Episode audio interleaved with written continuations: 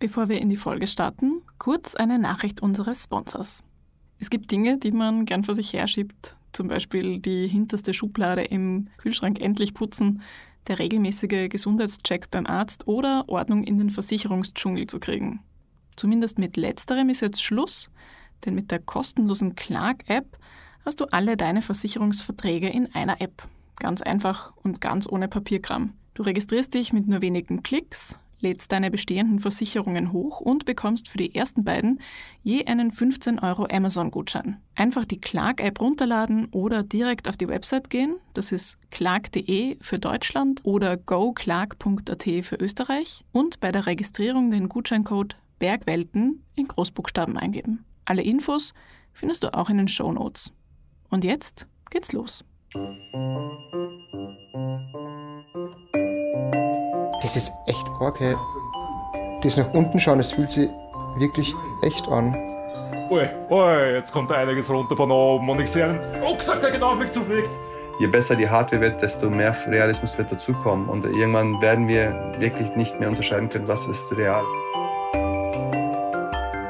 Hallo und herzlich willkommen bei Bergwelten, dem Podcast über Höhen und Tiefen. Mein Name ist Martin Foschinski und mein heutiger Gefährte durch Raum und Zeit ist Daniel Kubera. Wir wollen heute einen tiefen Blick in die Zukunft wagen. Und das machen wir nicht nur in dieser Podcast-Folge. Unter bergwelten.com slash Zukunft der Berge findet ihr ein ganzes Dossier zum Thema. Da erzählen wir euch zum Beispiel davon, wie Hütten in Zukunft aussehen werden oder welche Gletscher es in 100 Jahren nicht mehr gibt.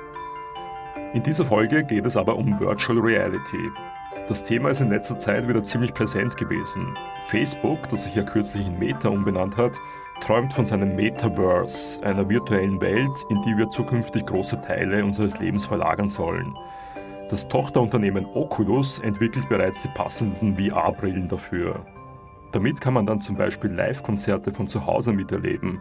Das ist tatsächlich schon Realität. Aber was bedeutet das für die Bergwelt oder generell für Naturliebhaber?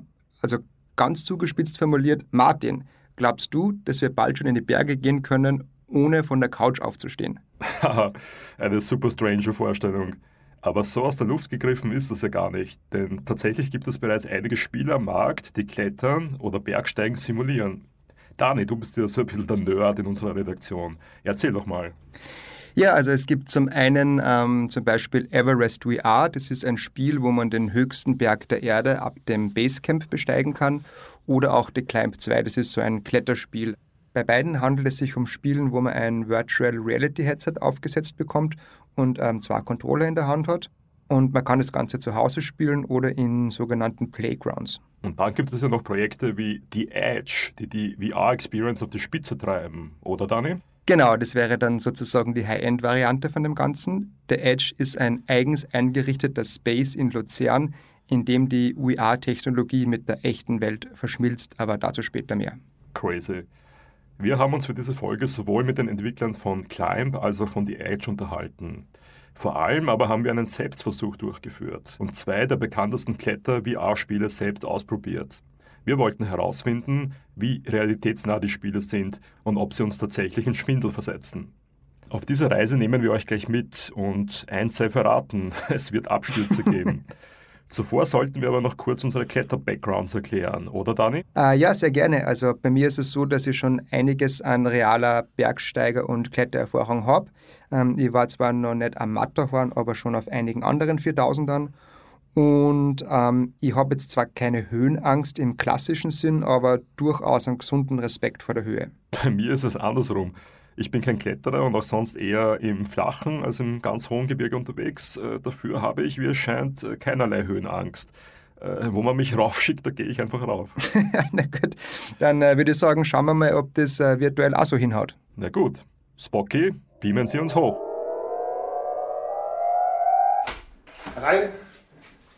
Hallo. Ja, servus, grüß dich. Hallo, Daniel. Hallo. Hallo Martin. Servus, ich bin der Olivier. Olivier Schaffer von Frei.at ist einer der führenden VR-Experten in Österreich. Wir treffen ihn in seinem Showroom im Dachgeschoss eines ziemlich unscheinbar wirkenden Wiener Wohnhauses.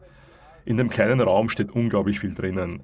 Ein alter Star Trek Flipperautomat, restaurierte Street Fighter Konsolen aus den Anfangstagen der Videospiele, ein Kunststoff Pac-Man, aber auch ganz viel neueste VR-Technologie. Wir möchten von Olivier wissen, was das eigentlich für Leute sind, die in sein Studio kommen, um Kletterspiele zu spielen. Die kommen aus den unterschiedlichsten Bereichen, ja. Die müssen gar nicht sportlich sein und sagen, okay, in, in meiner Freizeit traue ich mich nicht am Berg oder gehe ich wenig auf Berge, aber in VR, da kann ich es ausprobieren. Da kann ich jetzt ähm, die Berge erklimmen und mal äh, mich so fühlen, als, als ob. Ja? Also sprich, ich kann Dinge ausprobieren, die ich in der Realität nicht ausprobieren möchte oder mich vielleicht auch noch gar nicht traue. Oder ich möchte einfach mal schnuppern und sagen, okay, wie fühlt sich's an? Wie, wie ist es, am Berggipfel zu stehen? Spüre ich da die Höhenangst? Und das ist ein gutes Thema. Höhenangst fühlt sich in VR wirklich real an. Also, also auch mir selbst ist es am Anfang so ergangen, dass ich weiche Knie gekriegt habe und echt so, wow, ich muss einen Schritt zurückgehen. So, so. Das hört sich ja schon mal so an, als würde es für uns auf jeden Fall eine schwindelige Angelegenheit werden. Um herauszufinden, ob das auch wirklich so stimmt, gibt es nur eine Möglichkeit. Headsets aufsetzen, Controller in die Hand nehmen und los geht's. Dani macht den Anfang. Wir spielen als erstes die Everest-Simulation Everest VR. Oh ja. Na dann, setze ich Perfekt. dir die Brille auf. Ja. So, richte vor deinen Augen die Brille so weit zurecht, oh. dass es schön scharf wird. Du musst es ein bisschen zurechtdrücken. Mhm. Okay, ich sehe schon mal ein Everest von oben. Wunderschön. Mit all den Stationen. Basecamp blinkt da, okay. Wunderbar, dann wow. gebe ich dir die okay. Controller in die Hand. Ah. Mit den Controllern kann man per Knopfdruck und Laserpointer Menüpunkte auswählen und sich weiter teleportieren. Ich starte also die Experience. So, ich befinde mich im Basecamp Wow, okay. Da war gerade eine Art Leinwand, die ist jetzt weggegangen. Jetzt, jetzt ist es. Wow, wow, wow okay.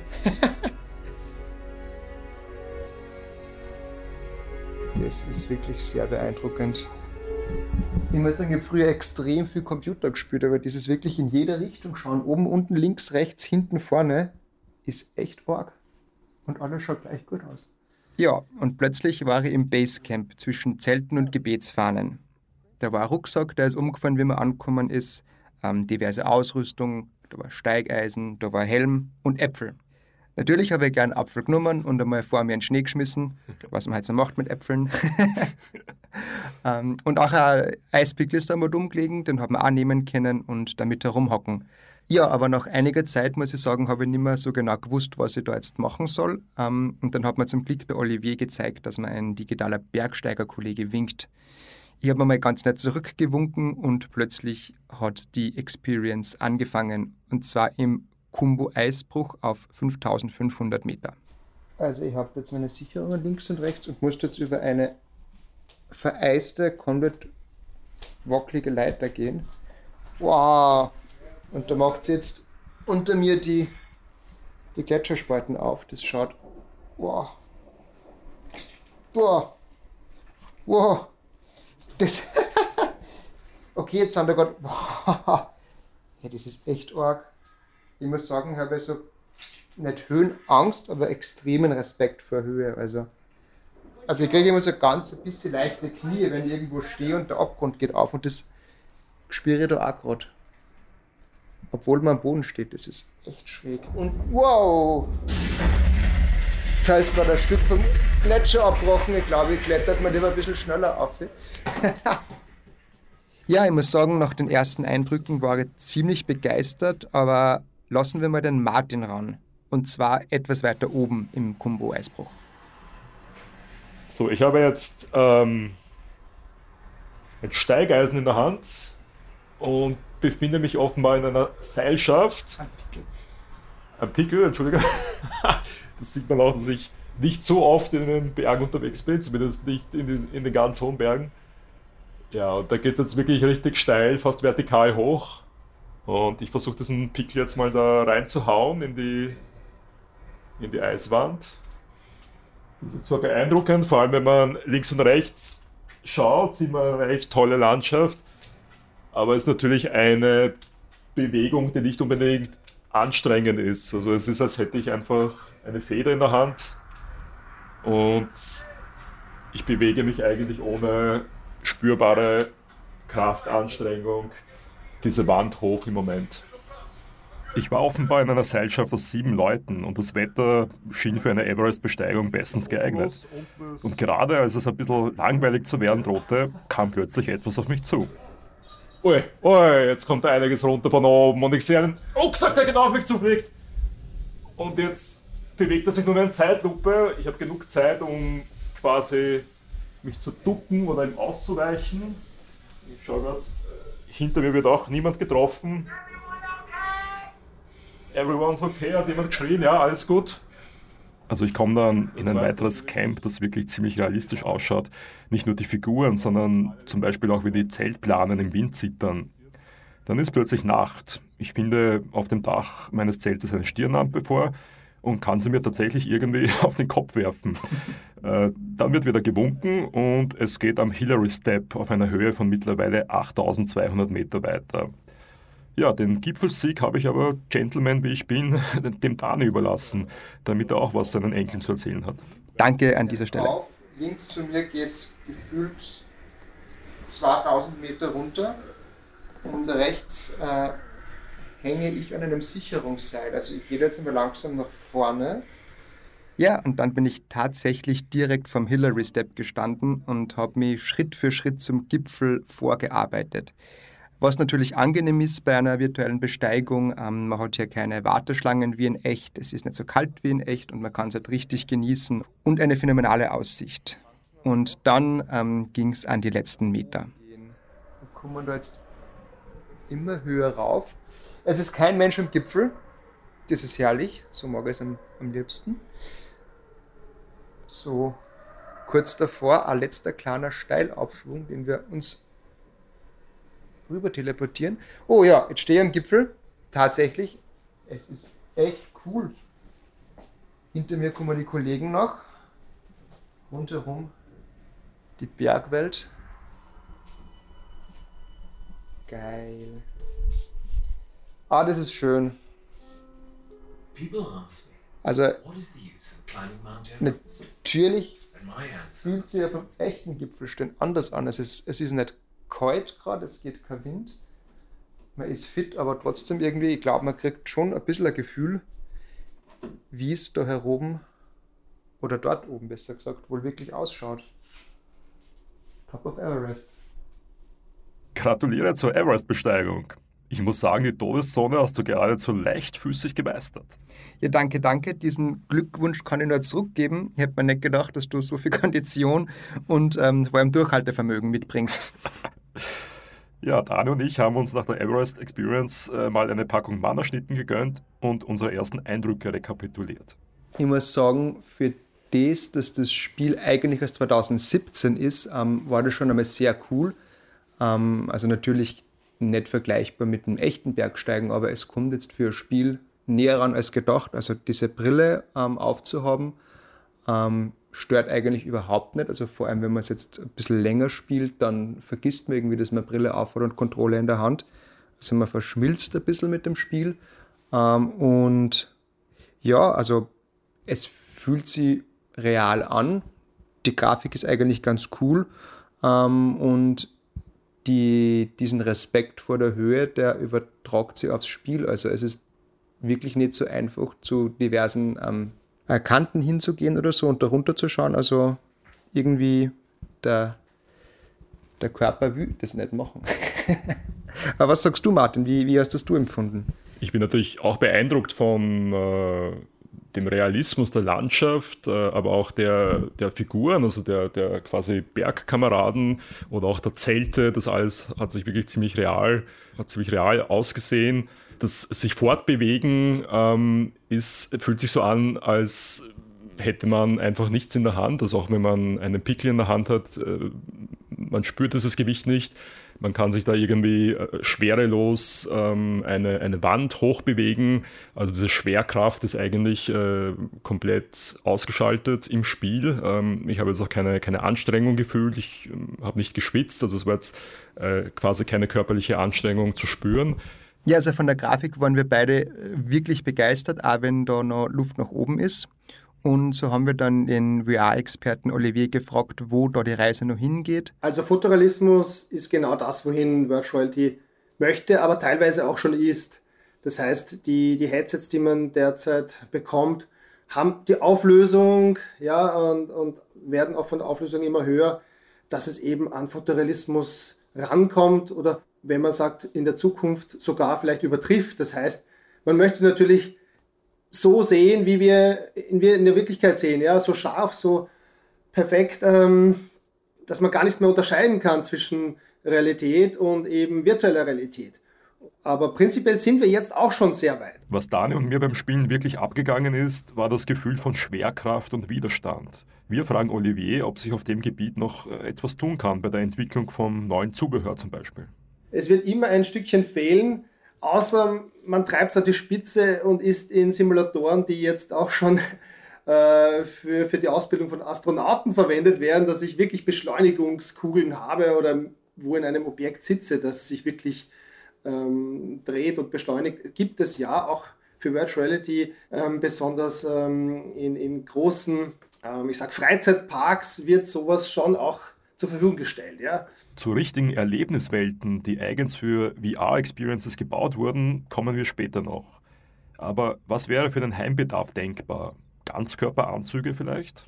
Ja, richtig. Ähm, ist nach wie vor äh, ein, ein Thema, dass man sich eine Weste anzieht, die eben Sensoren und, und auch kleine Mikromotoren ähm, integriert hat. Und die wirken auf den Körper und geben ein Gefühl, okay, äh, es, mich berührt jemand oder vielleicht ich spüre ich einen Stein, äh, der mich trifft, in dem Fall von einem Berg. Ja, solche Westen gibt es ähm, ähm, aber zusätzlich auch, auch Handschuhe wird es geben, die einfach simulieren, wenn ich etwas greife, dass ich einen Widerstand spüre. Ja? Das ist ja auch wichtig. Wie, wie du erzählt hast, du hast den Eispickel oder einen Apfel in die Hand genommen, naja, der fühlt sich ja federleicht an. Ja klar, ich habe ja keinen Widerstand, aber auch hier arbeitet man an, an, an so haptischen Feedback, die in einem Handschuh eingebaut sind. Zwei Dinge haben mich persönlich beim Spielen doch ein bisschen gestört. Ähm, das war einerseits das Gewicht der VR-Brille, ähm, die manchmal verrutscht ist und gegen die Augenlider gedrückt hat. Das ist wahrscheinlich vor allem für Kontaktlinzenträger wie mich äh, eher unangenehm. Äh, hier versichert uns Olivier, dass die Geräte in Zukunft immer leichter werden und irgendwann vielleicht sogar mal zusammenklappbar in die Jackentasche passen werden. Und das zweite war das Kabel, an dem die VR-Brille hängt und mit dem Rechner verbunden ist. Immer wieder steigt man beim Spielen drauf und manchmal wickelt es sich sogar um den ganzen Körper. Auch hier gebe ich dir recht, es ist besser, ein VR-Headset zu verwenden, das kein Kabel zum Computer braucht. Und das gibt es ja auch für, bei den mobilen Headsets wie die Oculus Quest zum Beispiel. Aber es ist auch möglich, per starkem WLAN-Router hier ähm, das Signal direkt in die Brille zu senden gerade in Virtual Reality merkst du sofort, wenn etwas ruckelt oder hier die Framerate ähm, zu gering wird. Aber es geht genau in die Richtung kabellos und ihr werdet auch die nächste Experience ohne Kabel mit einem Headset testen. Olivier hatte schon angesprochen, wir testen noch ein zweites Kletterspiel und zwar ein wesentlich jüngeres als Everest VR. Und zwar The Climb 2, das als Vorreiter am Gebiet der Klettersimulationen gilt. Genau. Ich habe mich im Vorfeld unseres Selbstversuchs mit Fatih Özbayram unterhalten. Er ist Produktionsleiter bei Crytek, dem deutschen Spieleentwickler hinter The Climb. Zum Launch von Climb 1, also dem Vorgängerspiel, wurde er sogar ins Weiße Haus geladen, wo sich der damalige Präsident Barack Obama persönlich an die virtuellen Felsvorsprünge wagte und, wie Fatih amüsiert erzählt, recht beeindruckt gewesen sein soll. Genauso wie er selbst. Also ich bin selber jemand, der Höhenangst sagt. Äh, ich habe das so lange rausgezögert, wie, wie, ich konnte in der Entwicklung, Climb zu spielen. Und dann, als es dann soweit war, habe ich ein Level gespielt. Und ich kann dir sagen, ich, das hat mich eine Stunde gekostet. Äh, mittlerweile schaffe ich diese Level in zehn Minuten. Äh, es war glaubhaft und ich musste, ich musste mich wirklich am Controller festhalten, weil ich das Gefühl hatte, dass ich jeden Moment runterfallen kann. Das Besondere an Climb 2 ist, dass bestimmte Schwierigkeiten eingebaut wurden. Zum Beispiel wegbrechende Griffe oder Griffe, in die man nur mit drei Fingern reinkommt. Zur Auswahl gibt es mehrere mehrere Spielwelten, von der städtischen Wolkenkratzerkulisse über Canyon bis zu den Alpen. Ebenso mehrere Schwierigkeitslevels. Durch das Drücken des Controller-Buttons hält man sich an den Griffen fest. Man kann sich seine Hände vorher auch mit Kalk einschmieren, wie man es ja vom echten Klettern kennt. Das klingt in der Theorie schon mal großartig, also ich würde sagen, ab in die Vertikale. Der Dani wagt sich, Naturbursche da ist, natürlich gleich in die Alpen. Schwierigkeitslevel Mittel. Vor mir ist ein wunderschöner Berg. Kann nicht ausmachen, welcher das ist. Und ich stehe da dem Berg gegenüber auf einem Felsvorsprung und kann da jetzt vorgehen, nach unten schauen und merke tatsächlich, die Knie werden leicht weich. Also das sind jetzt genauso Situationen, wo ich im echten Leben wahrscheinlich völlig die Nerven wegschmeißen wird. Muss sagen, wir haben jetzt eben dieses andere Headset ohne Kabel und das fühlt sich schon ein bisschen freier an als vorher. Ja, also ich fange an, die Wand hochzuklettern und was etwas ungewohnt ist, ähm, ist, dass man durch die Wand durchgreifen kann. ähm, trotzdem fühlt es sich irgendwie cool an, weil die virtuelle Hand reagiert eins zu eins auf die Bewegungen meiner echten Hand. Allerdings fühlt es sich etwas an, als würde man die Wand vor sich herschirben und nicht wirklich, als würde man sie hochklettern. Was man aber schon sagen muss, ist, dass sie tatsächlich nach einiger Zeit so etwas wie eine gewisse Anstrengung einstellt. Ja, also ich muss mich da gerade komplett nach oben strecken. Ähm, das fühlt sich jetzt tatsächlich, also vom Feeling her, etwas anstrengender an. Man kennt das ja von diesen ähm, Workouts mit dem eigenen Körpergewicht. Also ich glaube, wenn man da länger so mit den Händen über Kopf äh, klettern muss, wie da jetzt, dass das durchaus eine leichte Ermüdung irgendwann einmal zur Folge haben kann. Ja. so, ja, ich bin abgestürzt, aber macht nichts. Ist ja nur ein Spiel. Natürlich gelangt die Technik hier an ihre Grenzen. Also beim echten Klettern muss man an seiner Grifftechnik arbeiten und bei The Climb 2 drückt man nur einen Knopf und die Hand greift dementsprechend richtig auf den Griff hin. Und was auch sehr ungewohnt ist, ähm, ist, dass man die Beine bei dem Spiel gar nicht braucht. Klar, äh, Tatsache ist, wir haben keine Füße, ich habe es schon äh, erwähnt, wir haben nur Hände, auch keine Arme. Da haben wir gesagt, es geht nicht darum, dass alles perfekt sein muss, es geht nur darum, dass man Spaß hat und quasi äh, von der Couch aus so das Gefühl, die, die Sensation des Kletterns erleben kann. Und wir wollten auch sicherstellen, dass unser Spiel oder unsere Erfahrung äh, zugänglich ist für alt und jung. Und deswegen haben wir dann gesagt, wir halten so minimal wie möglich. Tja, in der Climb 2 ist sogar der Martin zum Kletterer geworden. Habe jetzt aber eine, eine Hand verloren, die ist nicht mitgekommen.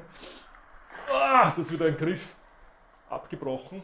Es hat vor allem gegen Ende jetzt ziemlich Spaß gemacht. Ähm, ich bin nämlich drauf gekommen, dass man ähm, auch springend äh, sich diese Wände fortbewegen kann und zum, zum nächsten Griff quasi springen kann.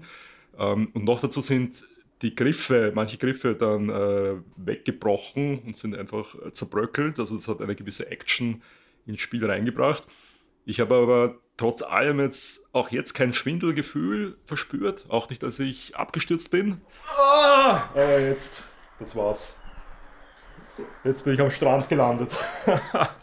Natürlich ist es jetzt nicht komplett real, aber ich finde, je länger man spielt, desto mehr wird man in diese, in diese Welt reingezogen und desto eher vergisst man, dass es ähm, nur ähm, ein Spiel ist.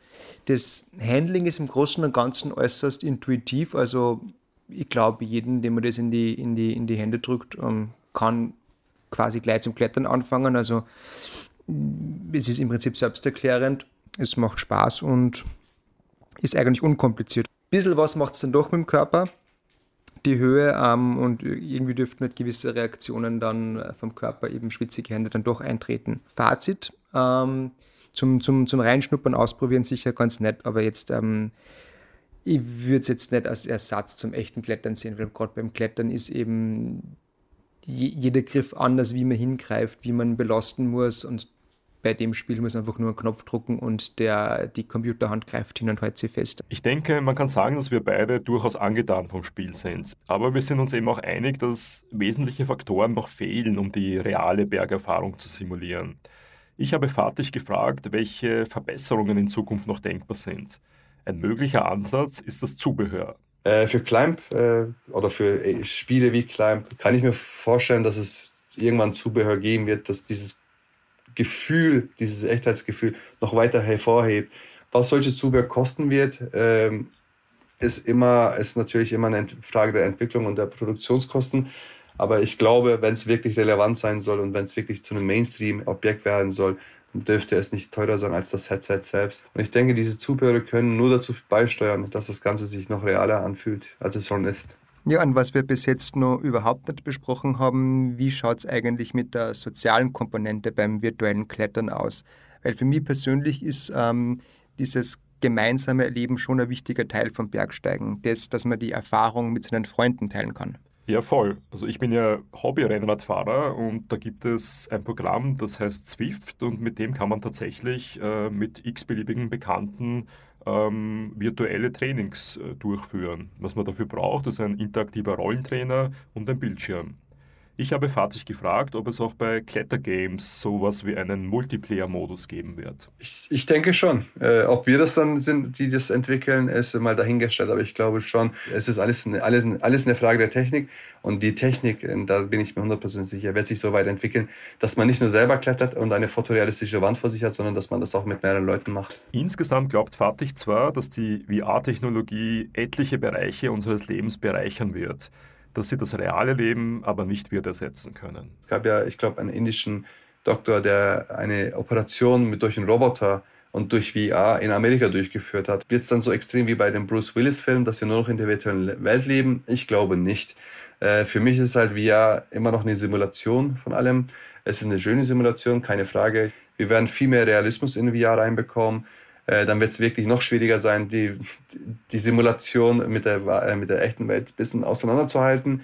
Aber es ist ein Medium, das äh, zur Unterhaltung dienen soll und so sollte man das auch äh, sehen. Man sollte jetzt nicht sagen, dass das äh, das Nonplusultra sein wird und dass unser ganzes Leben nur noch virtuell abspielen wird. Das hat er irgendwie schön gesagt.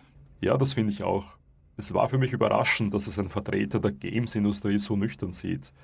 Es gibt aber noch ein ganz besonderes Projekt, das wir euch zu Beginn versprochen haben, das von nüchtern weit entfernt ist. Im Gegenteil, hier hat man versucht, wirklich alle Sinne mit einzubeziehen. Genau, und das ist wohl das aufwendigste Projekt unserer Virtual Reality Entdeckungstour. Und zwar spreche ich von The Edge. Das ist eine Virtual Reality Experience in Luzern. Und zwar ermöglicht sie das virtuelle Besteigen des Matterhorns. Das von Red Bull Schweiz und einem Genfer Filmproduktionsstudio entwickelte Projekt ähm, wurde auch schon ausgezeichnet. Bei der Edge verschwimmt die VR-Experience mit der echten Welt. Also man muss sich das so vorstellen, man klettert da eben eine reale Kletterwand hoch, während man eine VR-Brille aufhat, wo man Bilder vom äh, Matterhorn sieht. Das Ganze wird dann noch realer, indem gewisse Effekte wie zum Beispiel Wind eingefügt werden. Ja, und die Aufnahmen stammten nicht etwa von einer Drohne oder nicht nur, sondern von zwei Top-Athleten, dem Freeskier Jeremy Heitz und dem Freerider und Bergsteiger Sam Antermatten, der äh, als Zermatter Bergführer schon unzählige Male das Matterhorn bestiegen hat. Ihr Aufstieg wurde in 360 Grad gefilmt. Herausgekommen ist das wohl realistischste virtuelle Bergerlebnis, das man zurzeit erleben kann. Aber lassen wir am besten Sam selbst zu Wort kommen. Er kennt den Gipfel schließlich am besten. Es ist eins zu eins eigentlich das sehr realistisch nachgestellt. Und ich persönlich habe ja die Experience auch äh, erlebt. Also ich bin da eher äh, sehr kritisch herangegangen, bin dann habe dann diese VR-Brille aufgelegt und bin aus der Solvay-Hütte rausgegangen. Das ist so der erste Schritt, den man dort macht und musste sagen, dass es wirklich sehr, sehr real rüberkommt. Also ich war jetzt äh, 74 Mal auf dem Matterhorngipfel und kann wirklich sagen, dass das Raustreten aus der Solvay-Hütte ist wirklich wie in echt, ja. Auch wenn er von den Effekten nicht ganz so überzeugt ist. Achtung, Steinschlag!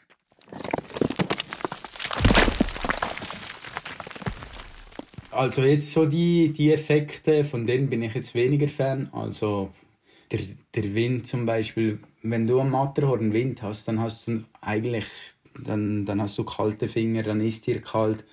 Und wenn du jetzt dort in, äh, in Luzern stehst und da ist irgend so ein Ventilator, der Wind macht, ist natürlich das nicht dasselbe, oder? Ich glaube ja, dass äh, virtuelle Matterhornbesteigung ideal für all jene ist, die es im echten Leben nie dort drauf schaffen würden. Ähm, oder um sie einen Gusto zu holen und vielleicht was mitzunehmen. Glaubst du, es könnte auch als mentale Vorbereitung dienen? Das habe ich mich und in weiterer Folge in Sam auch gefragt. Ja, als mentale Vorbereitung könnte man das sicher mal äh, machen. Also ich glaube sicher eben für die, die, die nicht äh, ganz sicher sind, ob sie Höhenangst haben oder nicht, können sicher mal dorthin gehen und, und die, das Erlebnis machen und schauen, ob das so passt. Ich glaube, der Sam hat das schon sehr gut auf den Punkt gebracht. Es sieht zwar alles schon sehr gut aus, das Gefühl kann es aber nicht ersetzen. Nach, nach 10, 20 Metern ist das Ding, ist eben die Experience fertig, oder? Und ich kann in die Berge gehen und kann links, rechts, hoch, runter, wo ich will, mich bewegen. Und das ist absolut äh, grenzenlos. Dort oben alleine sein, das ist etwas ganz anderes. Also ich glaube nicht, dass, dass, dass es ein Bergsteigen ersetzen wird oder kann. Wir sind zurück im Studio und somit auch am Ende unserer virtuellen Entdeckungsreise. Dani, froh wieder festen Boden unter den Füßen zu haben? ja, durchaus, ähm, obwohl ich sagen muss, ich würde schon noch gern den ein oder anderen Berg digital besteigen. Vor allem die, die ich im echten Leben nimmer schaffen werde, wie jetzt vielleicht den ein oder anderen 8000er. Also ich finde es interessant, was der Sam Andermatten gesagt hat, dass er am realen Bergsteigen die Grenzenlosigkeit der Möglichkeiten schätzt. Ähm, das erinnert mich irgendwie an die Computerspiele meiner Jugend, zum Beispiel GTA, ähm, wo man mit dem Auto durch die Gegend gekrust ist und wenn man sich äh, zu weit von den Hauptrouten entfernt hat, dann irgendwann an eine Art unsichtbare Wand gestoßen ist. ja, ähm, da hast du recht, aber vielleicht ist es auch gut so, weil sonst würden die Leute ja gar nicht mehr vor die Tür gehen. Vielleicht sollten wir diese Spiele als Teaser verstehen, also ein Teaser, der richtig Lust auf das echte Leben macht und im besten Fall dazu inspiriert, rauszugehen, die Schönheit unserer Berge näher kennenzulernen. So wie ein guter Filmtrailer. Er zeigt zwar nur Ausschnitte, macht aber richtig Lust auf die volle Experience. Martin, hast du ein abschließendes Fazit für uns? Hm.